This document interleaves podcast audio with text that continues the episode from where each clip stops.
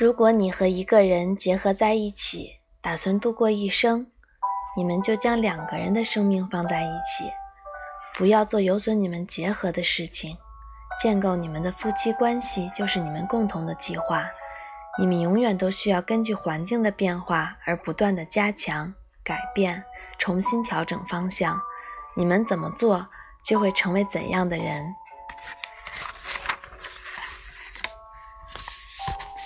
爱情是两个主体彼此沉迷，它在某种程度上是无法描述的，也没有什么可社会化的地方。它可以抵抗住社会强加给主体的角色和镜像。可以抵抗住所谓文化的归属，我们几乎可以把所有的一切放在一起。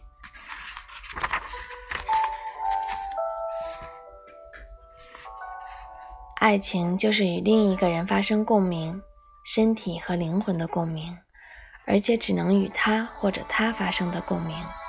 我们已经在哲学之外。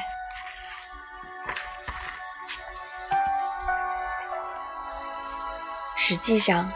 对于一个作家来说，写什么并不是他的首要目标，他的第一需要就是写作，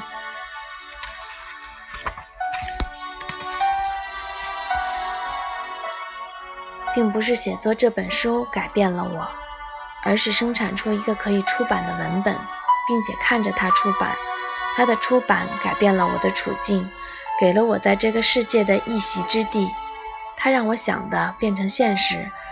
一种超出我的意愿的现实，迫使我不断重新定义自己，不断超越自我，这样才能够避免成为他者之境的囚徒，避免成为他者之境里的那个固定形象，避免成为客观现实之外的另一个人，一个成果。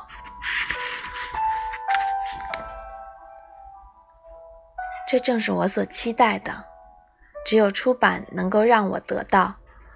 我不得不更深的介入，这是我在孤独的意愿中做不到的。我也不得不向自己不断提出问题，不得不追寻我一个人无法定义的结局。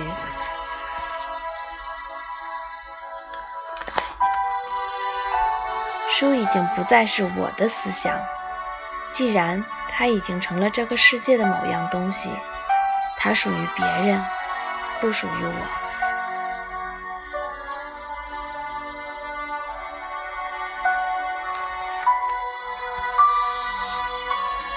我是多么爱你，不，比这还要美好。是和你一起发现了爱，这份发现终于让我找到了存在的愿望。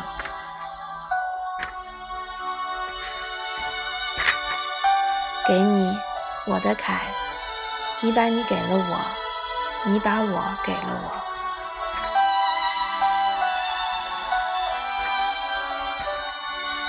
你控制自己的身体，通过古老的自律方式来排解病痛。在你看来，能够理解自己的疾病，并且由自己来负责，是唯一不受他、不受专家控制的方式。正是那些所谓的专家，把你变成了一台只会吞药的被动机器。